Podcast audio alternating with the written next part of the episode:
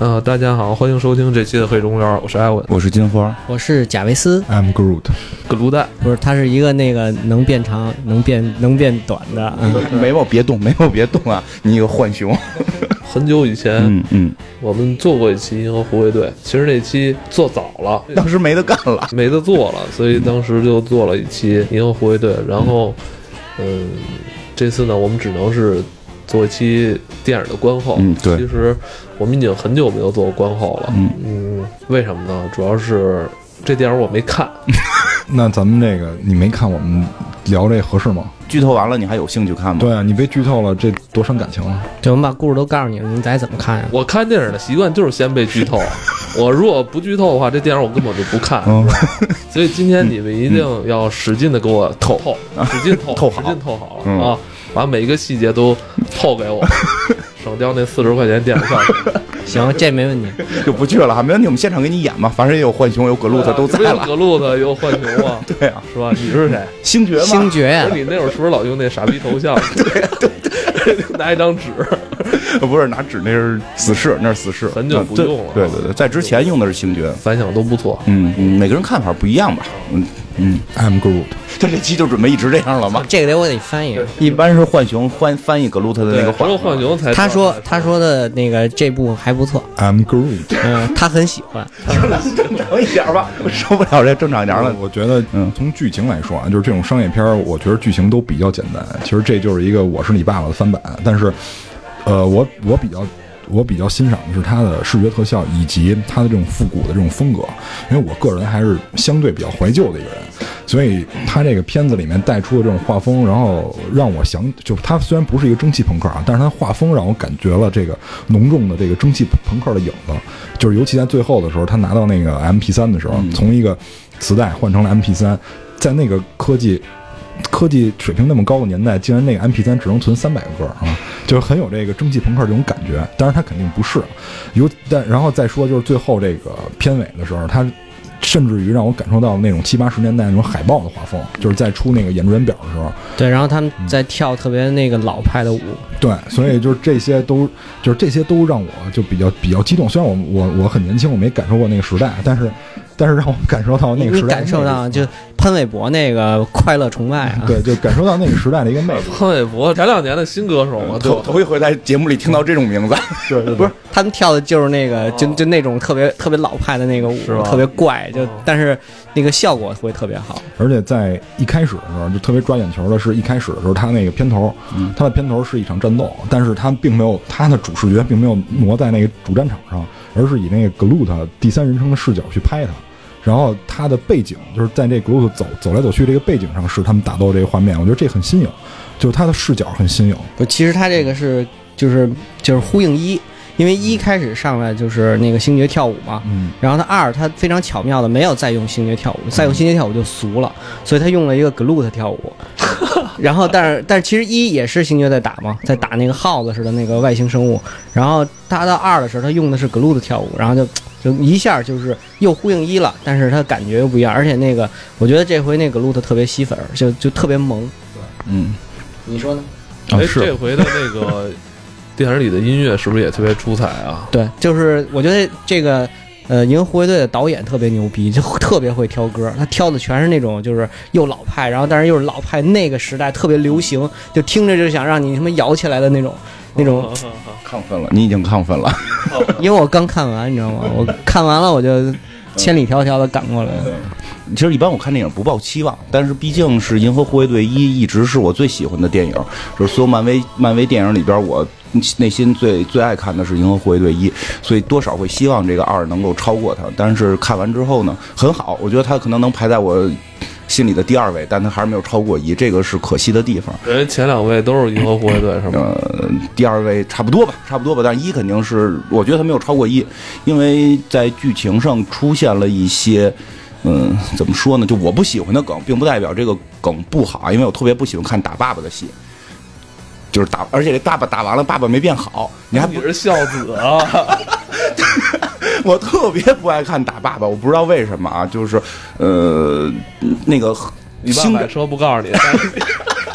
对对对对，这事儿，这事儿啊之前录的，没事儿没事儿，提就提吧，无所谓。那个就是，你看星战是最后那个爸爸最后还不是变好了吗？他最后等于为了儿子救了儿子，就就这个我我能接受。但是这里边这个爸爸就彻底是个大坏蛋，就这个会我我本身不太喜欢这个戏码。不是，我觉得你的点可能不是他爸爸是坏蛋，是他爸爸有好多妈，给他找了好多小妈。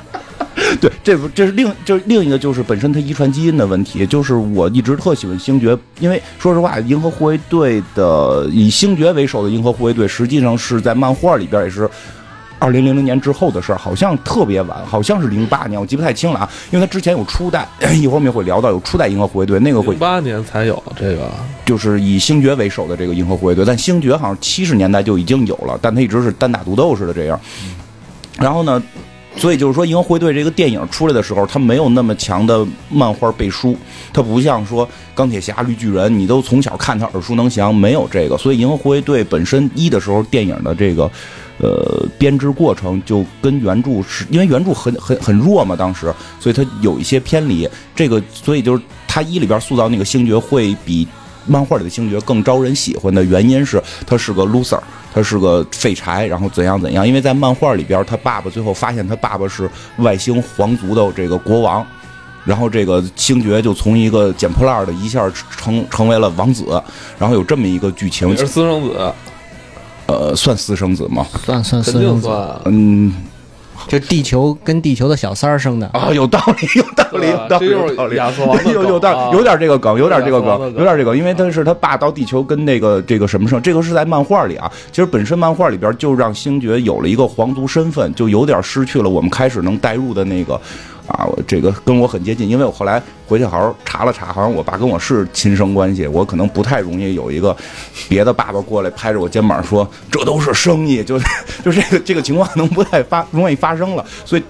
本身就会有这个困惑，但还好在是什么呀？因为星爵本身是没有超能力的，就是他爸爸虽然是皇族，但是他没有超能力，也没有超级盔甲，就是把破枪啊能，然后有这个别人都能背的这种 飞行式的东西。那其实说起来的话就还好，因为他在整个漫威体系里边。比起雷神这些神仙来，啊、你可能就算个中产阶级的孩子，我就我最后还是能够带入到他。结果这回这个可好，他爸直接变天神组了，然后他他站在他爸的星球就有超能力了，然后就这个就能力就。嗯，就是几乎是超过了，就是我们之前看过的所有英雄的这种这种实力，这个是有有一点太夸张了，让让我的那个跟星爵的代入感就跳了。这个是我对这个片儿唯一不舒服的地方吧，也不是唯一，反正是最重要的之一。但是他最后恢复人了，啊，是啊，就是还好最后恢复了，要不然没法演了，要不然没法演。曼联那曼那个复联三怎么演？复联复联三复联三他以他那个能力可以最后变身成一个吃豆人儿，太近了，太近了。他就是最后跟那个大决战能变身变成成一个吃豆人儿嘛，就有这么强的能力了。那他灭霸什么的还是什么呀？他咔，他变一个玩意儿给灭霸吃了就完，所以他能力必然会消失。原著漫画里边星爵也是，就是说他爸让他传位于他什么的，他他也不愿意嘛。就是最后这个人还是要回归到一个呃平凡人的屌丝逆袭的这个状态。他们这个，我觉得银河你不是应该格鲁特吗？I'm Groot，所以我觉得就是银河护卫队它最出彩的点就是流浪军救世界。啊，对，对，这个这个是让所有的观众，因为观众也都是平凡的人居多，嗯对那平凡的人能够把自己带入到这个角色里，但是。确实，就像你说的，因为一跟二的差距在于哪儿？一是给你交代世界观，对给你交代这些人的由来。嗯那么也就是说，他不太可能有有有有顺，就是在某一个阶段逆袭的这么一个过程。嗯，所以会导致我们能全程的融入这个角色。对，但是到二里面，他会有让你跳戏的，就是变身的那一段。就是嗯，我反正我特别我特别看不了，就是这个我一直很喜欢男主人公突然出现一个有钱爸爸这种戏。你主要是因为我一直没有这个爸爸，还没有出现。陆陆涛是吗？哎，你不是那个迷弟吗？你这次不迷弟了？这次不算，这次不算。这个我我不是鲁恩的迷弟啊，我先先说一下，不是鲁恩的迷弟。嗯，但是他他干爹还是还是可以的。啊，他干爹很还不错，就是那个对。永永度嘛，就是在这期就是第一期里边，呃，第一集里边出现那个就是时光者的这控制键个。头，对口哨控制键这个永度，在这里边非常出彩对，这集的故事其实就是那个养父比生父好，生父生生父不如养父的故事。所以就是我我是你爸爸的梗，就在这里面得到了一个润色，嗯。就不是光父子之间，这里边还多了一个干爸爸。啊，干干爹这里边干爹是比较出彩儿，因为我看到很多基本上是，嗯，很多朋友吧，就跟也反馈，就是基本上是觉得这个片子最出彩的是永渡，就是这个干爹，因为他等于是大概故事讲一下吧，因为估计大家应该都看了，就是这讲，其实这故事肯定得讲，我等因为他着听因为。因为 艾文没看，大家没看的嘛。故事基本讲的就是星爵的怎么，就是星爵这个人是怎么来的，就是他到底是谁的这么一个故事。然后呢，咱们就顺着讲，这个不按片子里讲，其实就是当年一的结尾时候，永渡不是说过一句话嘛，就是说幸亏没把这个小孩给他爹，因为当时我们看的时候并不知道后来。这个电影会把会把这个星爵的爹改成一个活体星球，那个当时我们还认为是那个外星的皇室呢，这所以不明白为什么会有这句话，所以看来他在拍一的时候就已经决定了把二这个人给改改出来，然后呢，这个这里边第二集里边就彻底揭露了，实际上永渡之前一直在给这个这个星爵的爸爸在找全宇宙找找找他的子嗣，星爵他爸爸就是一个。一个星球就是一个活体星球，然后呢，他就就是跟宇宙大地的整个这个星有有鼻子有眼儿，然后他可以抽出一部分来具象化成一个人，然后去全宇宙生孩子，就全宇宙去全宇宙泡全宇宙的女人，然后生下孩子，生下孩子之后，在这个宇宙里边去种这个宇宙之种，是那是宇宙之种吗？差不多就是类似于那个，就是种上它的那个，就等于寄生到这个对吧反正就是在每个地方会寄生一个东西，然后他要把这个，他就希望他的这个遗传基因遗传到这个外星的混血里边，因为它是相当于一个什么，从意识直接构成，在宇宙最初就有，这反正吹的特别神的一个东西，就是。他并没有他本族的孩子，所以他必须得去混血孩子。然后他的目的就是让这些孩子回到他自己的身上，就是他自己是颗星球嘛，回到自个儿的身上，然后利用孩子的能量去引发在全宇宙各个地方被他种下的这种种子，然后去控制全宇宙，就这么一个故事。然后永渡等于是之前替他送过孩子。替他送过孩子，但他后来知道了这个孩子送过去之后，他会把这些孩子杀死。然后他送到星爵的时候，他知道这件事儿，但马星爵已经找到了嘛，他要保护这个孩子，就不想再让这个孩子受伤。然后呢，就所以星爵就一直跟永渡长大了。然后包括里边还有一个梗，也就提到了，就是因为之前永渡一直抓小孩送给那边嘛，然后他这等于是破坏了他们本身那个组织里边的一个规则，因为他们组织是一个，就他们那个捡破烂组织是一个正 正正面的组织，然后这个正面组织是有很多条条框框，你不能违法嘛，你不能拐卖小孩嘛，这是这是很严重的问题。这个组织的老大是史泰龙，就史泰龙演的。然后副手是杨紫琼，很酷的，到最后结尾里边都有，特别酷。就这帮人就把永渡给开除了，就这帮人把永渡开除了，因为你拐卖小孩嘛，所以永渡其实一直是有一个赎罪的这么一个过程，所以他把星爵留在身边当自己的亲孩子去养。然后包括在这回里边，就是由于他对这个星爵太好了，导致他的其他下属谋反，就是你凭什么老照顾星爵，星爵老骗你，然后你还老哄着他，然后这些人就会谋反，要要抓住永渡，然后最后永渡跟那个格鲁特和浣熊被抓到了船上边。其实那场戏我觉得也特别酷，就是全船的永渡的这个支持永渡的人都被给扔到太空里了，然后这个这个船上边就剩下格鲁特、永渡和那个浣熊，然后这个他们开始先要处死格鲁特，后来那个新的那个他的那个相当于他的副手夺位之后的那个人说。太太萌了，这个不要弄死，这个这 太萌了，这个留下当吉祥物。一堆人跟他玩儿，对，一堆人就玩那个小树苗，所以最后小树苗说去帮助救他，但是他们把那个浣熊和永渡关在一个笼子里，然后最后永渡让那个格鲁特他们去偷一个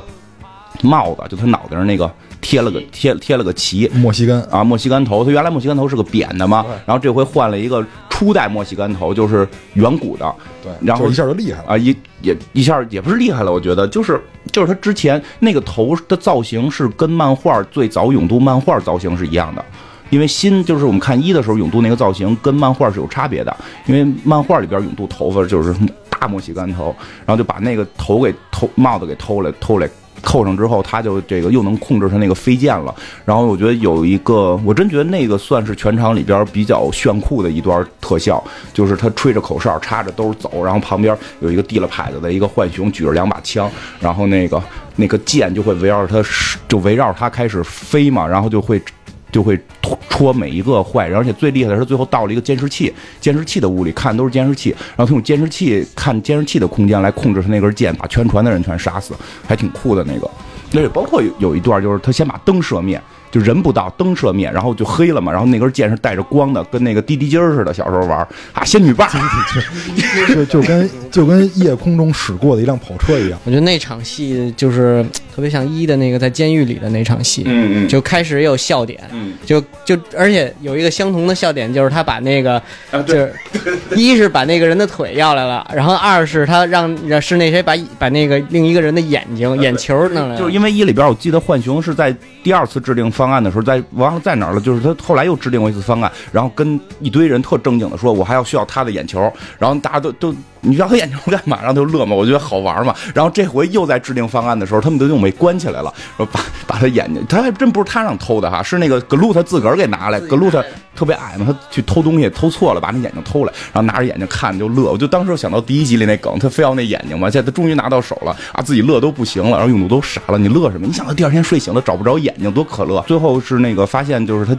开始他们不知道他爹是这个，不知道星爵的爹是这个坏人嘛，因为他星爵他爹一个非常。非常这个正面的形象出现嘛，然后救了星爵，因为星爵他们最最在最一开始的时候，就刚才蛋挞讲那个，呃，一开始那场战斗背景打大妖怪什么的，是一个叫至高族的，是至高族的那么一个种族，特别傻这个种族，至高，不是不是至高族的人，一会儿到讲到片花我会讲这这个这里边主人这个至高族的首领的事儿，就是这个至高族的这个人，他们就是。让这个银河护卫队来去帮助他们打怪兽，因为银河护卫队这个一个民间的组织，这个民间的团体，然后突然异军突起，保护了这个世界，然后在在这个宇宙圈里边非常火，他成了这个宇宙红了，就跟网哎，他们这组织嗯在那个漫威里边，钢铁侠他们那波非常弱复，仇者他们好没出现过嗯，很少很少，而且非常之弱，就是一直就是在编外的，他们并不算编内，一直在编外。哎，我记得你以前好像说哪部漫画里边他们还串场呢。对他们老来串场，串的很怪，串的时候大家都觉得为什么你们来？我们到地球看看。哦，他们这波人没有就是那种破坏力特别强的哈，没，我觉得都是这种近身格斗。反正就是现在这几个主人公里没有，就是未来未来可能会有，但是现在就常规在的这帮人没有，因为现在漫稍微厉害点，也就是格鲁特哈。呃格鲁特算比较厉害的，我觉得卡莫拉也还凑合吧，反正就就都都不太厉害，都不算太厉害，没有那种说能够那 他们怎么在这个浩瀚的宇宙中顽强的活下去啊？就靠靠口炮啊，靠靠口炮，靠贫啊啊！这里边都贫啊，就浣熊也贫，然后星爵也贫，然后其实格鲁他虽然只会说这个一个词儿，他也挺贫的 他应该靠的是他小时候锻炼出来的生存能力。他小时候是一小偷啊。对，所以就是经常混迹于这个鱼龙混杂的人群中。他知道跟什么样的人怎么打交道，知道这些人的弱点，知道这些人的喜好，然后通过这种就是利益交换去去活下来。就靠靠口炮。不是那儿他妈没遇见那横的，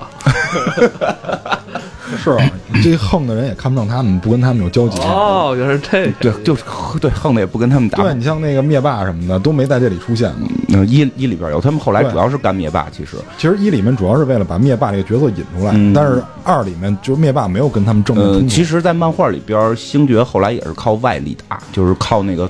宝石，哎基本上他爸。哎，他爸爸跟灭霸呢？就谁厉害嘛？啊，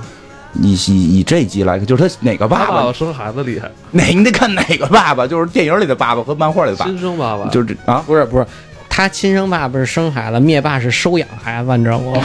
不是，就说一下漫画里跟就是这次导演跟编剧彻底的把这个先先提前说一下，彻底把这个星爵的身世给改了。他跟漫画差距太大了。漫画里边，星爵的爸爸是个普通的外星皇族，嗯不具有什么超强能力。然后呢，这回是把这条线全都删掉了。在电影里边，他爸爸是个星球肉体星球，啊，肉体星球，而而且据我据据我所知，肉体星球这个梗他们早就想到了，所以在一的时候想到，他们就就把这个东西给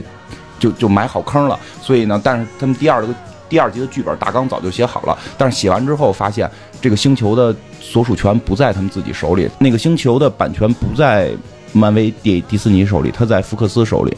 所以这个本来是拍拍不了，但是本儿都写好了，一都拍完了，后头没法补了。然后他们就说是，据说是漫威拿了一个角色去跟福克斯换换这个人物，包括后来我们看到，我觉得好多彩蛋里的一些人，好多好多涉及到的一些人物，我觉得都是好像是在福克斯手里，所以我们不太确定，都是基本在神奇四侠手里。我记得之前我们也聊过，再找大反派一般是从神奇四侠里找，因为神奇四侠里的反派比较厉害，所以有可能这次漫威跟福克斯之间做了更多的交易，我们不知道。但是我觉得对漫威宇宙是个好事儿你还说这问题还没回答我呢，啊就是那个肉体星球他爸爸啊！有什么厉害的呀？就一一个星球都是他还不厉害吗？就是你 你比如说你想去他那个星球上跟他打，他那星球上能到处长爪子抠你、揍你什么的，然后不是，你就就跟人人与蚂蚁的区别一样，霸比呢？应该比灭霸厉害吧？就除了在灭霸拿到手套之前，在灭霸拿到手套，在灭霸拿到手套之前吧。他是天神，他是天神组的，应该是比灭霸厉害。嗯，天神组这也是个问题，就本身原著里边他不是天神组的，但是现在这里边突然又说到天神组，所以怎么又来天神组啊？所以就这回这个最好的一个地方，就这回这个叫什么《银河护卫队二》最好的地方是他把一票这个漫威宇宙里边大神给搁进去了，就是至少提到了，至少看到了，包括最后片尾的那个大头儿子，这些全部都是比我们原来看的漫威体系里那帮人强出好几倍的这这种实力的存在，就是。漫威体系里本身是有天神组的，就可以抹杀生命什么的，这种就相当于说那些天神组的那些人都基本上是按照这个他们在画画漫画时候桌子上的工具来定的，比如橡皮，比如打火机，就可以烧掉整个宇宙，因为一张纸是一个宇宙，就就基本上是按这种级别去定。天神组是比他们稍微低一点，相当于这帮人的打手是很厉害的。然后包括里边他爸爸不是还摁了一下那个星爵嘛，然后星爵说我看到了永恒。然后其实就是有两种解释，一种说他看到了时间的永恒，一种解释他看到了永恒实体。永恒实体应该是比天神族好像还厉害的什么创世五神之一，就就那些都是非常高高在上的神。据说那个神倒倒头是斯坦李，不是还有一层不是那个编辑吗？对，有一层是编辑嘛，最后大神是斯坦李嘛，就就什么 O O one 什么 O。O O 什么忘了，就是在一切之上。不过这回我觉得星爵那条线真的是我稍微会心里有些小异异样的地方，我不太好代入了。他减肥了吗？他不是之前啊，减了减了，去去年看瘦了胖了啊，瘦了，这回真瘦了，真瘦了，橡皮筋儿又又瘦了一点，没他没成橡皮筋儿，他瘦了也就，反正比我瘦一点吧。我是觉得我还有希望，就是，然后他人家那个主要人家演员，人家有这个时间去去对呀、去专门去对呀、对呀、干这个我我我现在只能靠下班每天走回家。讲勇度跟浣熊的组合，我觉得就永度、浣熊跟格鲁特的这个组合是这回就是真正的核心，这三个人形成一个新的这个三角三角形，因为这这个新的三角形特别的酷，因为永度其实我真觉得有点相当于这回的男主角的感觉，因为他在经历了整个人生的起义伏，然后最终的赎罪，从第一集连起来，整个人物特别丰满，整个人物的这个这条线看着特别的特别的，就是让你能代入。呃，但是星爵反而弱了，因为星爵开始除了开始打口炮之外，后来一直在跟他爸爸在逛博物馆，他爸爸给他带着他在他爸爸自己建的博物馆里边显摆，这这都是生意。对对对，有点那种感觉，这都是生意，都就这种，真是这样，这这些宇宙都是咱们的，就就这种感觉。这这集确实星爵星，我觉得星爵的戏弱了好多。弱了太弱了太多了，因为我是喜欢星爵，所以我稍微有点异样。但是永度的戏太太漂亮，他跟浣熊跟格鲁特的这个组合，包括他们就是全片里边这个口炮是不停的。然后还有一个组合是那谁，是那个螳螂螳螂女跟那个谁啊，螳螂女跟那个毁灭者，螳螂螳螂女跟毁灭者哎，卡莫拉这次出现了吗？出现了，卡莫拉是星云啊，卡莫拉跟星云打，他就这怎么说？就是第一集是一堆人组到一起，大家都是分裂的人组到一起，是一个组队的故事。这一期是把故事线打散，是一个平行故事。那星爵跟他爸是一对儿，然后那个永都浣熊格鲁特是三个人是被困到那个西，就是被被抓住是是一个故事。然后卡莫拉和星云两个人姐妹冰释前嫌，然后那个。就是两个人和好是是一条线，然后那个螳螂还有一个螳螂女，那个螳螂女和那个新角色螳螂女和毁灭者这两个人，这个社交障碍的搞对象，两个人都是社交障碍，然后搞对象，那个也是一对，而且挺逗的哈。特别逗。嗯嗯，不讲讲？讲讲讲讲讲那个，别都我一人说，你说点儿。你们俩说点儿啊！不是他，你先来嘛，你说完了我就说后面的。再不说他妈完了，这集就没有没有完不了。你讲螳螂女搞对象。我我我我讲讲那个螳螂女搞对象的这事儿。我觉得那螳螂女就是她开始就说了自己是一个社交障碍嘛，然后她是被这个星爵的爸爸。带到这个说应该算是抓到这个星球吧，因为他有能力，他能让人平静下，能让人睡觉。就说白了，就他能让那个，就是他爸有点问题嘛，然后可能夜里老熬夜，睡不着觉，然后他能他能控对他能控制心灵，让他那个让他那个让他平静下来，睡睡着。然后他还能就是他触碰到谁，他就能感觉到这个人当时。心里的这个想一个想一个是想法，一个是他的对，一个是情绪，还有他的感受。然后这我觉得这这个戏最大有一个他的比较大的亮点就是那个他去摸星爵，然后他摸完星爵，他说我发现就是我在你的心里看到了爱，然后星爵就开始吹牛逼，是我的爱是什么大江无私什么的，就是我是博爱的人 我。特我觉得那边特别像我，对对对，我看的时候也想到的就是你。然后后来他说不是，我看到的是那个床地对床地之爱，男欢女爱，而且女主角就是卡莫拉。然后 然后那个毁灭者就跟旁边笑，哈哈，就一直一直乐。然后说太他妈说，我现在觉得太尴尬了。就是挺尴尬的。然后那个他就说，他说能他能让人入睡。然后那个毁灭者说，那你快试试我，快试试我。然后他一摸他就睡着了。然后我我觉得最逗的就是他对这个人物形象刻画里有一有一段，就是这个这个螳螂女是说她在她在没有成为人形，还是在那个茧里边的时候是要茧吧，就是蛹蛹状的时候就被这个星爵的爸爸带到他们星球了。然后他所以他一直是一个人在这颗星球上长大的，他不会任何社交，他只能够听星爵他的爸爸告诉他你该怎么社交。所以他爸爸告诉他你见人应该微笑，然后他就尝试微笑，但是他从来没见过别人的微笑，所以笑比哭还寒碜。大家 笑得特别难看。对那块也特别逗。对，然后最后包括那个就是毁灭者跟人家搞对象也特逗，俩人坐那儿聊天，说什么什么那个就是你你很丑，就不是毁灭者这集也搞对象啊？对 对，就那就那么傻，就那个，我觉得毁灭者是最社交障碍的，因为他老说实话，他明明知道别人不爱听实话，但是他一定要说实话。他他他非说螳螂女长得丑，然后螳螂女不知道什么叫长得丑，特别开心。包括到最后开始表白了，我觉得最后有点算表白了哈，到最后都表白了，都说其实你真的很美，然后补一句在心里，就不是你只是内心美，就是你在你内心很美。而且好，我觉得这这季这这集好多梗都在那个那个毁毁灭者身上。就开始那个螳螂女开始跟他笑，然后他说你你笑太难看了，然后后来后来螳螂女说这旁边这只小狗是你的吗？我能摸摸它吗？然后那个毁灭者说你摸呗，你摸呗。然后其实那个就是那谁，就是那个就是火箭火箭浣熊在旁边，然后然后他就摸，那一摸火箭就过来就火就回就回过头跟他哈哈哈哈哈就那样，然后就就咬他一口。真他妈像你，这集这集小贾多了好多新名字，对三角脸猴子、狗，对，就是最狐狸对，来来，那个蛋挞来隶属一下，在这期里边，每个人看到这个浣熊都不知道它是什么，都给它起了个名字，对，都有名字都有什么？最开始的螳螂女管它叫狗，然后后来那个是那是那个天神吧，天神管它叫三角脸猴子，完了后边。对，后边那个还有那个星云，还是、还是那永渡管星云星云吧，管他叫狐狸啊。对，然后其实哪个都不是他，然后他还特别烦别人叫他浣熊。我觉得最厉害的是星爵给他起了个新名字，叫那个呃中文名就叫叫小熊猫，但我查我看了一下资料，它的外文直直直接翻译过来叫叫垃圾熊猫，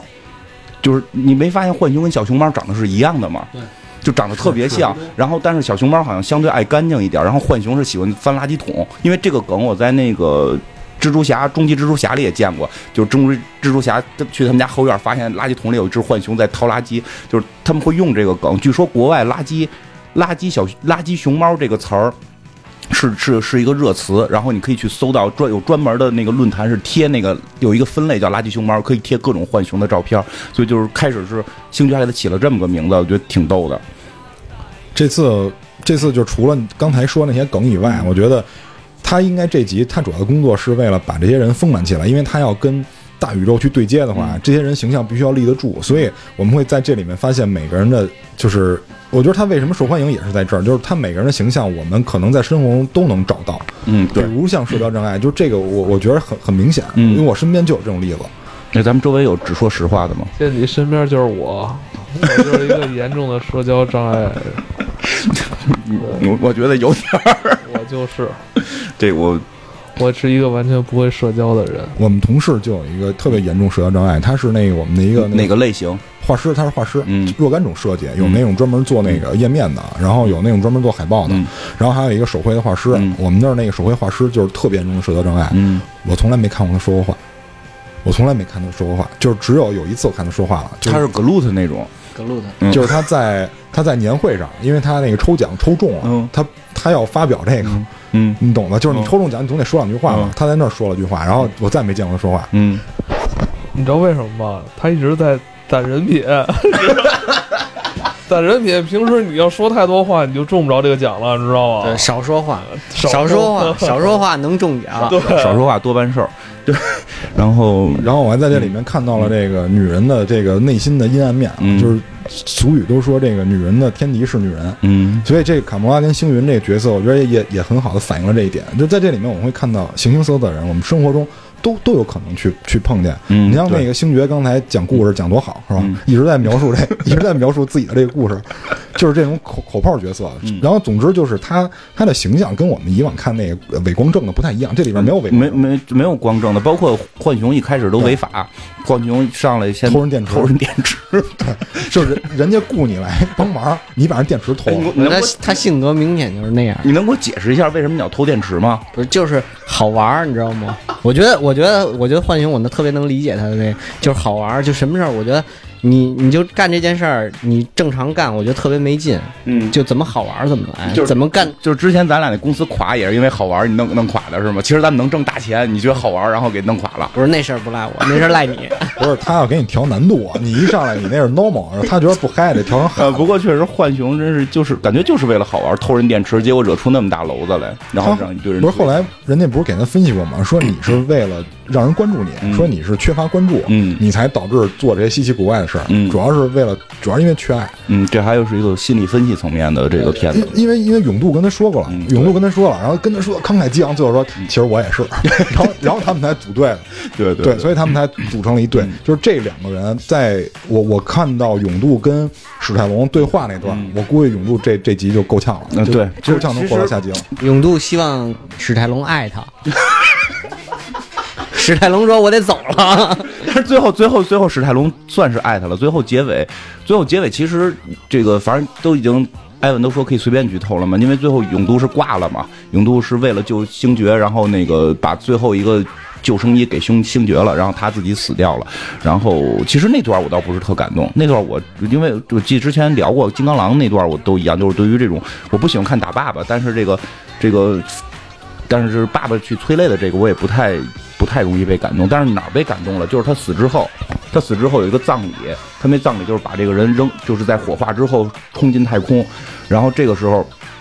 突然就发现。眼前就他们那个飞船眼前出现了一堆战舰，他们以为要打他们呢，然后那个说这些人是谁，然后那个浣熊说他把这个永渡这个葬礼的事儿就发发给了这个宇宙，”然后他发朋友圈了吧？对，就发朋友圈了，一堆人点赞，耶，点赞，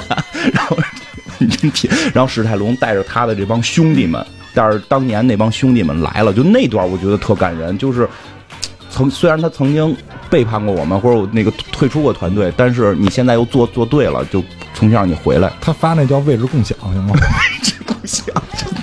然后，然后这个，然后就是他们每个飞船，它不像军舰，我我我感动的点是，我感动的点是最后就是不是那个他那个跟班的给了那个星爵一个 MP 三嘛，嗯然后星爵坐在那儿，然后打开这首歌嗯，父亲和儿子到底是他的生父对他好，还是他的养父对他好？而且感情应该是很细腻，就是星爵会从第一集开始觉得永度就是利用他，嗯就是想就是因为他个子矮和那个瘦小，可以挤进人群当小偷，所以他才收留他。但是这一集呢，就是永度就会跟他说，就说其实不是这样的。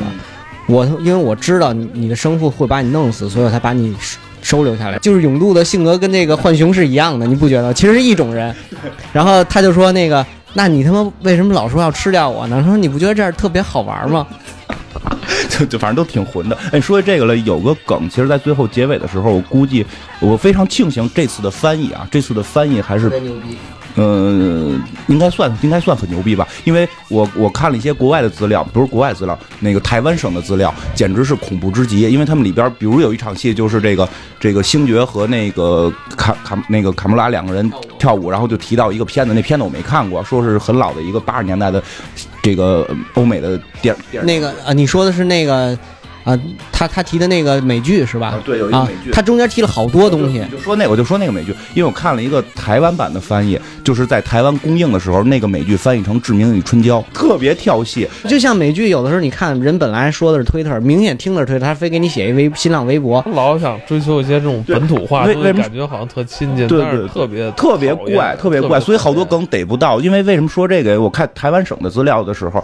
呃，包括包括国外的原文的时候，我才知道有一个梗是什么，就是那个最后那个永渡不是在有有一场戏是瞪着一根箭，就是他们那个飞船炸了，瞪着一根箭下来的嘛？啊，对对对对对对。然后那个据说台湾翻译那个叫龙猫，就是完全不知道梗在哪儿。但是这里边，龙猫里边是不是也有那个据说是拿着那个这样那么？下但是但是那个，哎，但是还是那个原原音好，那个原音多多经典的片子，中国咱们的翻译叫《欢乐玛丽》吧，好像是叫，它叫翻译叫《欢丽玛欢乐玛丽》，实际上是那个中中文的常用名应该叫《欢乐满人间》吧。对，《欢乐满人间》就是那个嗯一个女的拿着伞从上面飞下来啊，那，那个演那演的就是说一一家的，就是一家的这个这个。呃，爸爸妈妈没工夫照顾孩子，然后要请一保姆来照顾孩子。这保姆是一神仙，然后蹬着雨伞能在天上飞。然后后来就是照顾完他们之后，最终离开了。离开之后，这一家子人就更团结了。父亲也知道照顾孩子了。其实就就是那个《欢乐满人间》那个保姆的形象跟永渡是能对应上的，所以他最后有一个永渡蹬着剑下来。然后特别逗的那个梗是什么呢？还真是只有英文才能看明白，因为那个是保姆是个女的。然后勇就是那个清爵就夸那个勇度说你这个跟他妈的那个什么玛丽似的嘛，然后他还说哎那他就那个男男的他那个那个男的他是不是很帅？就是他把那个男女都没搞明白。呃，这就是说明他在宇宙里孤陋寡闻，不懂这些。对对。而且这里面除就除了你刚才说的那些，它里面埋了很多的梗，包括那个霹雳游侠的梗呃，。对，霹雳游侠最后哈塞尔霍夫，他我没想到那个人能来，那个人来我没想到那个人能在里头出现，知道为什么吗蛋挞记着这个吗？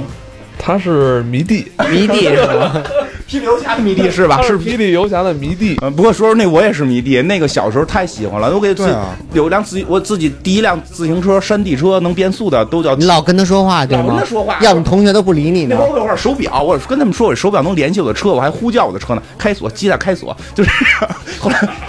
后来反反正我终于 我操！我要是我班里有这么一个同学的话，绝逼不跟他玩，对会吗？揍他。怪逼是不是？不真的玩了好几年，我们同学都不爱理我。到的人实在太多了。嗯，这就是到人实在太对，我觉得那个星爵，其实，在地球的时候，他跟他的小伙伴们说，演霹雳游侠那人是他爸。对，我觉得就我那个时候，我想起了金花，他小的时候也是老用一些特别傻逼的梗，然后让人家都不愿意理他。就就是说，其实我爸有一天会来找我，然后告诉这都是生意。对对对对对，然后说起来，包括那个至高族也挺逗的。至高族他们那个飞船，我觉得是个梗，挺有意思。他们那飞船就是无人无人飞船，然后他们是在一个类似于游戏机室的地方打游戏机，然后那个飞船就在外边追星爵他们。最逗他们也玩倍儿听吗？对，最逗的是那个声音，啾啾啾啾啾啾，小蜜蜂跟小蜜蜂的声音是一模一样的，他那个梗用的特好。对，包括那个矩阵也是嗯，它这里面，嗯，包括那个吃豆人也是，它这里面有很多复古的风，嗯所以我说我看这个剧，不是看这个电影，觉得挺亲切，就在这儿。嗯然后里面还有他愣说没经历过八十年代，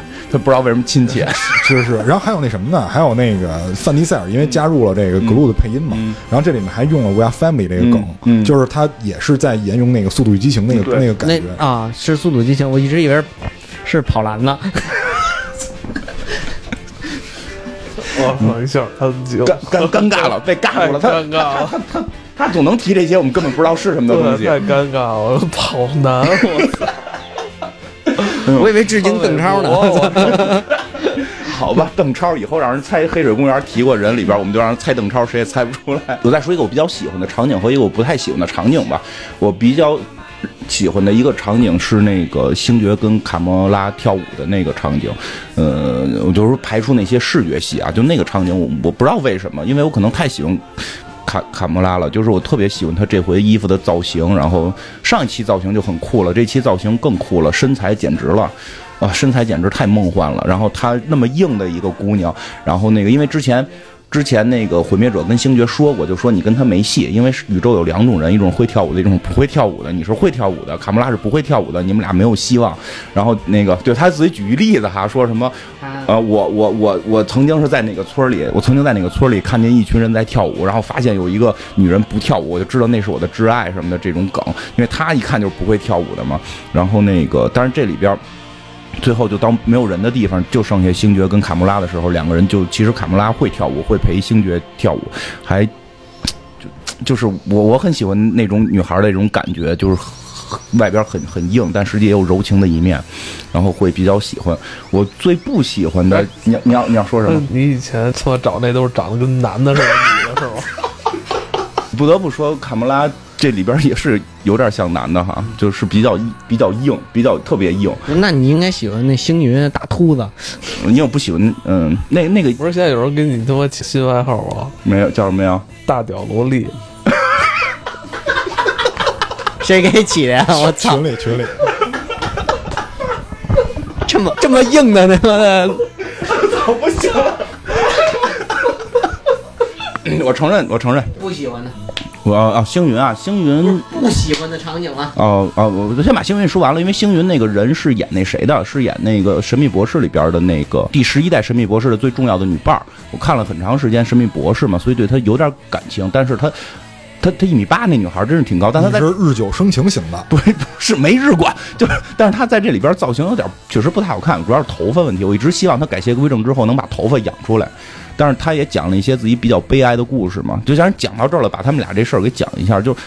星爵跟卡莫拉这个，因为有些人会去纠结，就是说，呃，觉得觉得应该是由星是由卡莫拉提出来和解，然后星云同同意嘛。但是这个故事里边是星云提出来的和解，然后其实我觉得这个并不是问题，因为这个就是银河护卫这个银河护卫队的特点，就是这些人不是高大全。最后你会发现，星云为什么一直追杀卡莫拉，是因为他从来没赢过卡莫拉，而且之前每输一次卡莫拉，灭霸他就讲到灭霸就会把他的脑子给弄出来改装，眼睛弄出来改装，胳膊弄出来改装，所以他一直觉得姐姐你就不能让我让我一回吗？就这种感觉其实对，姐姐再爱我一次，这种感觉实际还是挺细腻。所以你会发现，卡莫拉并不是一个完全的正面形象，他确实也缺，就是也缺少对人对他人的爱。直到最后，星云把这个事儿，因为最后星云给他打败了，然后拿刀指着他说：“我赢了，结束了，我不会再追杀你了，我要去杀灭霸。”然后那卡莫拉还还辩解呢，哈，要不是刚才我救你，你不可能现在说赢我。就发现确实卡莫拉是有问题的，他就一直要争强好胜。其实这就跟刚才蛋挞说的似的。这种人才能在我们身边看见。对，没有，就是这里面可能唯一一个非黑即白的，嗯就是那大金族，就是那个那个叫维利亚吧，他们那个族，就是你说那至高族，嗯，只有他们是那种非黑即白的，就是你偷我东西我就要弄死你。嗯所以他们是坏人嘛？对啊，所以就是你像这种人是反派，就说明这种人他可能在现实生活中不太可能存在，就是人对对都是有灰色地带。对对对这里面所有所所有的主人公全部都是有灰色地带的。所以我觉得那场戏就是星云本身是个坏人，他有好的一面，然后卡莫拉本身是个好人，而且是这好人里边智力稍微到再加一点的，他他有这个自己争强好胜，导致是对对就没有顾及自己妹妹这场戏，我觉得那块儿处理的还算是不错。不过星云这里边也挺逗，就每回那帮傻那那个银河护卫队在废话的时候就摇脑袋，就就是就那种感觉，我怎么跟你们这一群人在一块儿，就确实还不错。他的他智商肯定比那帮人高，啊因为灭霸给他换过脑子，所以他智商高。对对对，升过级了。升过级，而而且这里面所有的就是情感，嗯就是像你刚才说那，包括卡莫拉跟星云这场戏，他所有的情感都是在一个大的环境下被 被逼迫出来的。嗯对因为他最后他们俩就是针尖对麦芒嘛，嗯就是你你你拿飞船撞我，嗯是不是？我就直接把卸卸了枪打你。嗯像这种情况下，在这种最极端情况下，迫使他妹妹去说出来，我只是想需要一个姐姐。嗯嗯，我并不是主要我他赢了，主要他赢，终于赢一盘对所以我不需要对手，我只是想要一个姐姐。嗯就是他最后都会把这种极端的东西归到感情上，所以让我们看起来就比较自然。还行，我觉得那场戏啊，因为有人会觉得不行，我觉得有，因为我在网上看评论，有人会质疑那场戏。呃，我只能说我看他比较舒服，因为这两个人就都丰满了。那个说不喜欢的，我最不喜欢的一场戏就是他们在那个穿越，就是浣熊开启了。就浣熊跟勇度开坐上飞船之后，开启穿越去那个哪儿，去找那个星爵的时候，他们有一场穿的过程是看到了斯坦李嘛。其实那场戏是我觉得全片儿让我最，就是我觉得处理的最有问题的一场戏，就是那一个镜头，因为它是最后让整个片尾的彩蛋的一个梗就彻底没意义了，就是最后那个梗在这儿就变得没啥劲了。其实我要是我想过那个片儿要那个镜头如果处理的话，只是斯坦李的一个正脸儿在外星讲事儿，然后那个飞船从它背影飞过，看不到那三个大秃瓢。其实效果会更好，然后这样的话，你切到结尾那个最后一个彩蛋的时候，会让人兴奋。所以这回最后那个彩蛋虽然是五个，就最后那个是没有点起来的。其实是因为前头把梗破了。嗯，不是这彩蛋怎么回事？我就听这个，最后那就现在就开始吧，来吧，来吧，来吧，我彩蛋，我先说吧，我我觉得这五个彩蛋吧，五个彩蛋，五个彩蛋，我操，这是呃，这是不是那个买票看彩蛋送对对对啊？，这有史以来彩蛋最多的。但是啊，我觉得这五个彩蛋都没劲，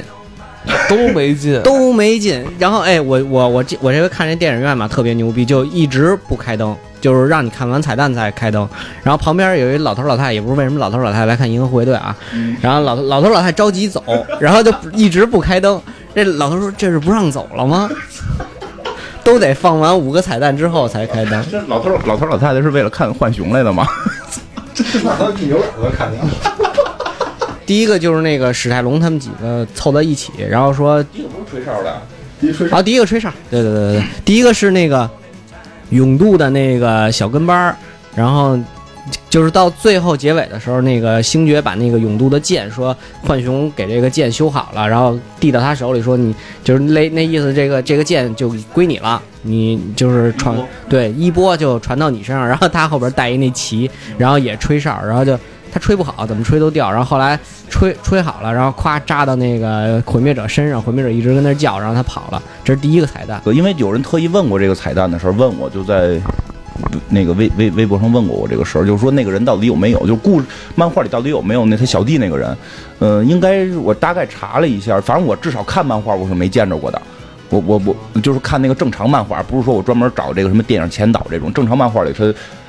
我我我看的也没那么多，他是没看见过，没没看见过。但是查资料是有这个人的，他其实并不会特别重要，这个人不会特别重要，但是不是会在未来成为永度的接班人？那现在的剧情看肯定会是，因为在漫威宇宙里边，虽然说在漫威漫画里复活是件很简单的事儿，但是在漫威宇宙的电影里，复活并不是很常见，所以基本上，而且永度，其实我开始还想，永度是不是就是扔到宇宙里，然后他是宇宙人，所以没死了，结果他们给他们火化了。这都烧烧烧成灰了，所以所以肯定会，我觉得他不太容易复活了。然后他这个，嗯，那他这个小弟的这个可能会在未来成为这个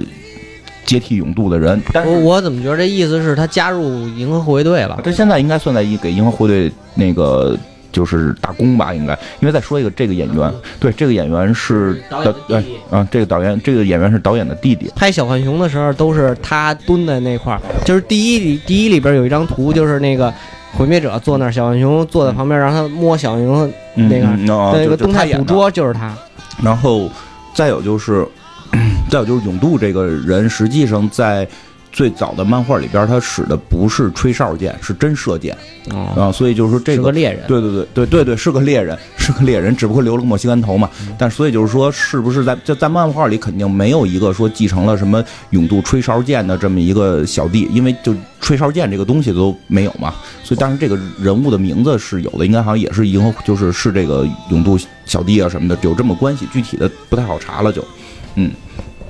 然后第二个，第二个就是他们那个史史泰龙什么的，那个杨紫琼什么的，坐坐在一块儿，然后就说，虽然永度离开了，正好咱们就是永度离开才才促成了咱们坐在一起，然后再聚首，再聚首，对，再聚首，唱了一首再聚首是吧？然后说那个咱们应该干点什么了，然后大概就这么个，嗯，然后我据我所知，他应该是，呃，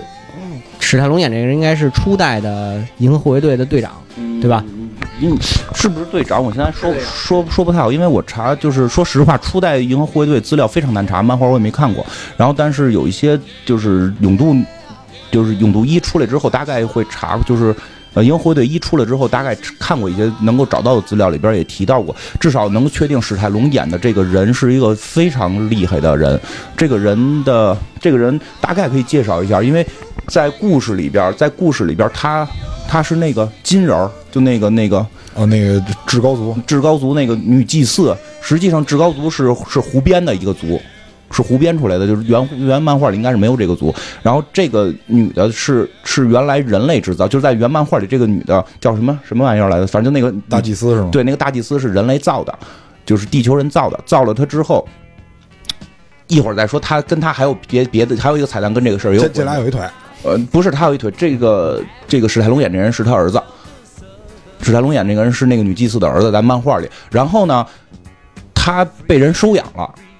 收养是不是当加入这个银河护卫队当队长全是这种角色？就是一个不知道谁的儿子，完了被人收养了，最后其实那人其实他爸或者他妈特厉害，哎，对对对，然后更，但是这更逗的是，收养他这家呢，收养他这家是谁？就是这里边杨紫琼他们家，杨子琼他们家给他收养了，这杨子琼就算他这个过继过来的这个姐姐妹，然后他们俩日久生情，就俩人就睡了，对 继妹，继妹妹继继妹继妹继姐，就反正是姐妹嘛，sister sister，嗯，那个法律上的 sister，他们俩睡了。他们俩本身就就都有能力，然后都算挺厉害。结果俩人睡了之后，好呢，就就有一天就上大街，然后不知道看一什么神像给摸了，据说摸了之后呢，他们俩就合体了。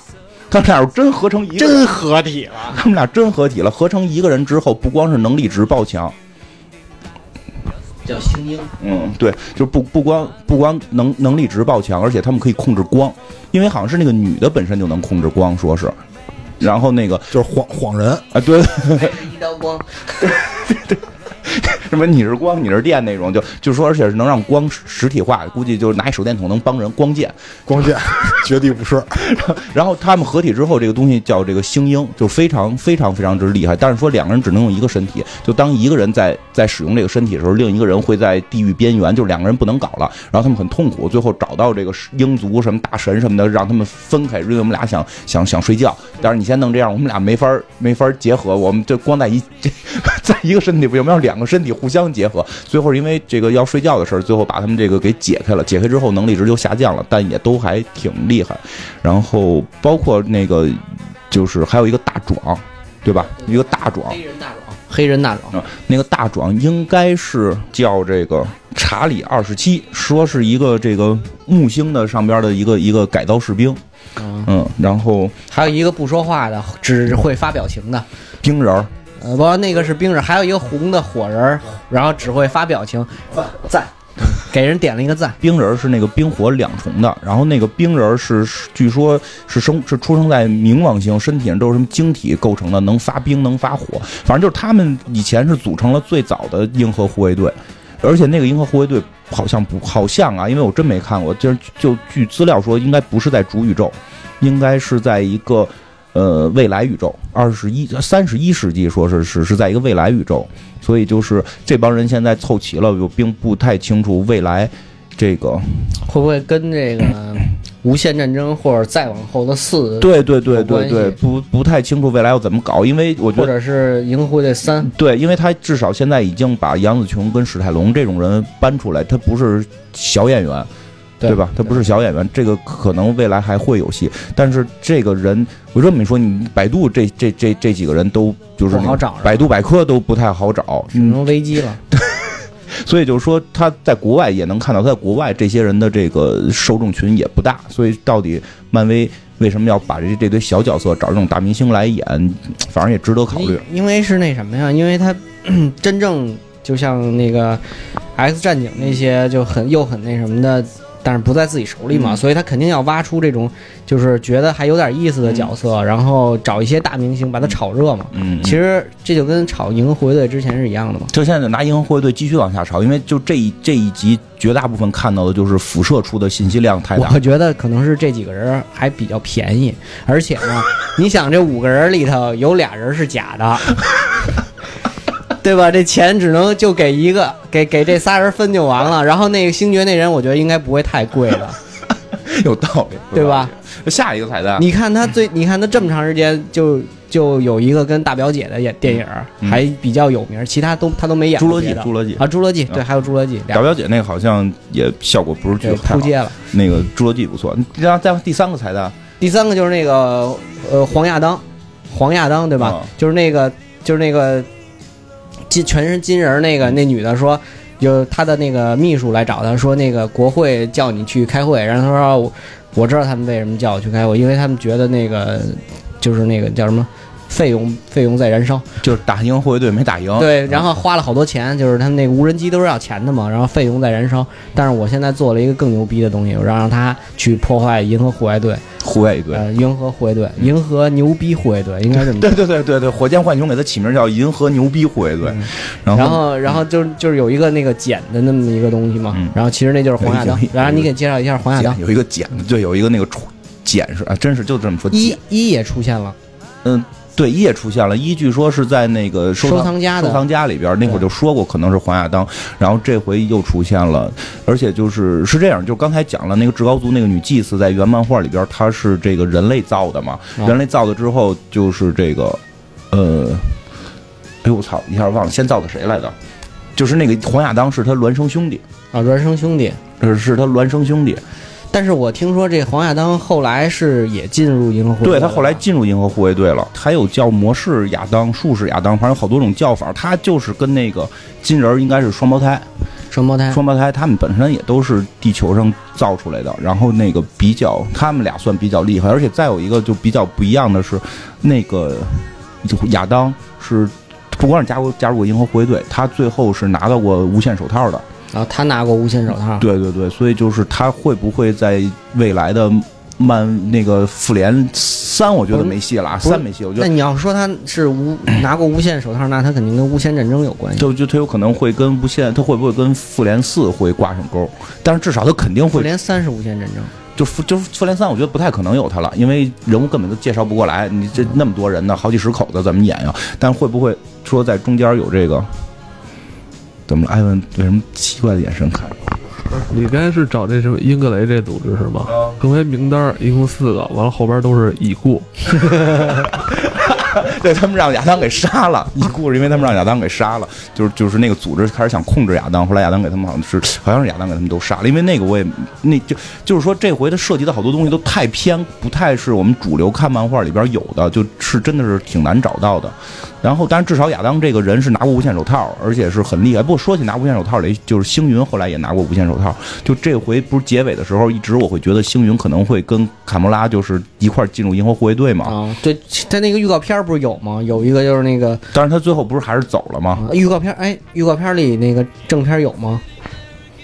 嗯，预告片里面的那个，他就是把那个银河护卫队说成什么银河花园什么的那个，然后那个浣熊给他纠正。正片里好像没有，我好像没我也我也我也我也没。但是但是预告片里有那一段，但是好像没加进来。就是跟无限手套相关的故事里边，实际上最后有就是灭霸拿无限手套毁灭了全宇宙一半的生物，然后星云最后用那个手套去把另外就是把毁灭那一半又给复原恢复恢复了，所以星云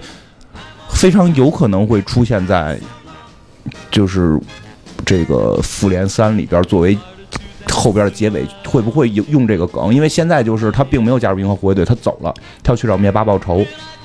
所以这个是留下来的这么一个梗，我觉得可能未来会用。嗯，第四个就是那个格鲁特星爵进了一个房间，然后这房间呢就布满的全是那个枯树枝儿跟那个树叶儿，然后格鲁特呢就跟那一人玩王者农药，就拿着手机跟那玩游戏玩游戏你，就是你就是本地化翻译的那个高手，然后星爵就跟他说说你也不收拾屋子，你也不那什么，就这儿跟那儿玩儿。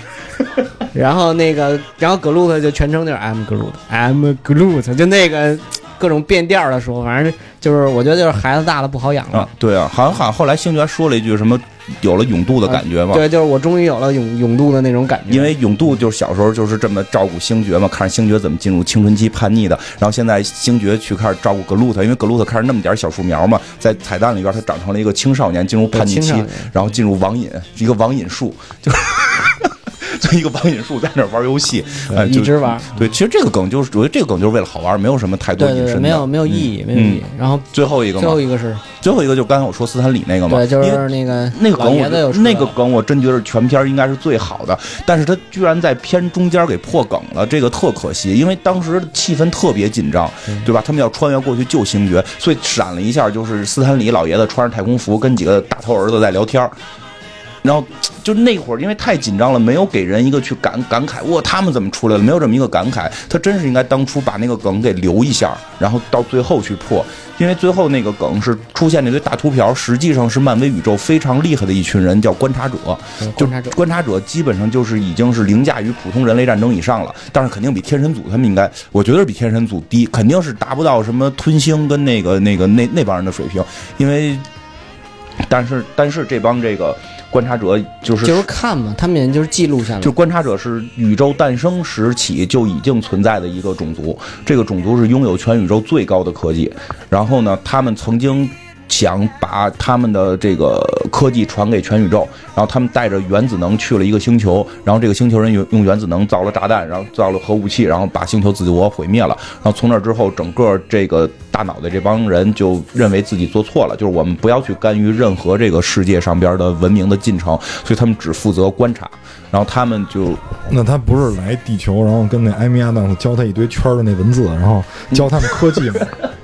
没教，没教，就是所以没教嘛。他们就站在月亮上看地球，然后每一个这个这个观察者会选一个自己的文明去看，会选一个文明看。然后在我就是在漫威宇宙里边，是月亮上有一个观察者会一直看着这个地球，他跟那个福瑞就跟那个。神盾局局长好像是有一定的沟通，然后大家很后来慢慢大家都知道有这么一个人在，就他就是圣贤的那种感觉，而且是宇宙最强科技，就是本宇宙最强科技，因为再往后就会出平行宇宙了嘛。然后他的都说不出他有什么太强能力，就是就是很厉害，看这件事非常厉害。为什么？因为前两年有观一个其不语是吗？有一个大事件，对，就关其不语，万一他说话怎么办？对。你就观其不语还 OK，一旦说话就就完蛋了。所以就是有一年的大事件是这个是什么呀？就是漫威大事件，就是突然发现月球上那个专门看地球那图片死了，然后有一个独眼独眼怪，就他妈一只眼的一个怪，把他那个观察者的眼睛给抠出来了，拿着那个眼睛来地球了，然后招了所有的超级英雄进行了一场大战，要灭他。在最后他把那个眼球引爆了，然后所有观察者看到的东西，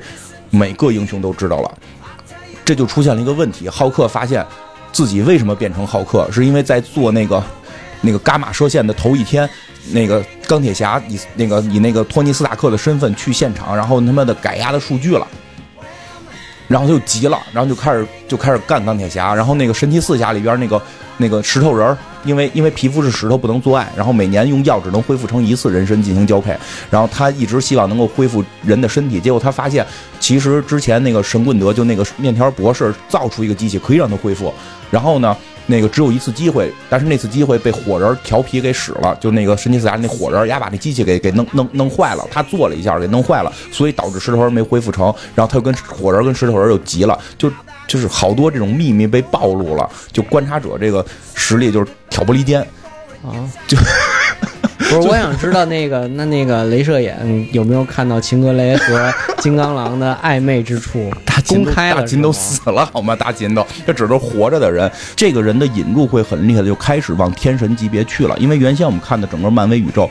外星人。然后那个人类就是怪兽，是就就就是魔法，就是还在人类层面的战斗，因为外星人也是人嘛。这回已经开始要往神的层面去，已经到了。我觉得神天神啊，神就是洛基他们那帮人。对，神其实就是外星人嘛。就是说现在要。有洛基，他们再往上的一层的天神生物开始出现，至少这个大脑袋已经是顶级的。其实一里边也有天神，就是那个他们拿了力力量宝石以后，看到有一个大爪拿着那个啊，对对对，在上面搁着力量宝石，那就是天，那个是那个就是天，那是天神组吧？对，那是天神组的。天神组再往上就是永恒嘛，就是什么永永恒啊、死亡啊，就是这些东西。所以我觉得可以。相对兴奋一点的是什么呢？就是这个大脑袋的出现，会代表着可能我们将看到的复联三，并不会像复联一跟复联二似的简单的在地球上，或者说简单的折腾了。灭霸的引入可能不光是灭霸，他背后的他他爱慕的死亡，然后这个。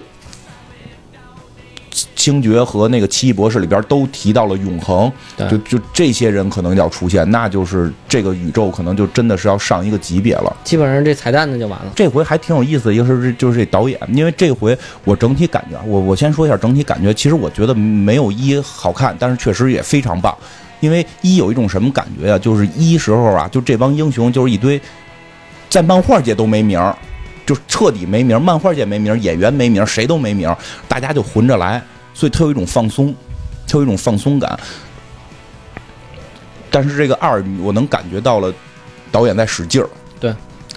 就是其实他加了好多线。有些梗啊，有些东西感觉是在用劲儿弄，你你能感觉出来，但是但是整体太欢乐了，你不会觉得这些劲儿让你不。不，其实其实他他还有一个那个线，刚才没聊到，就是那个星爵和火箭的那个友情，能算友情吗？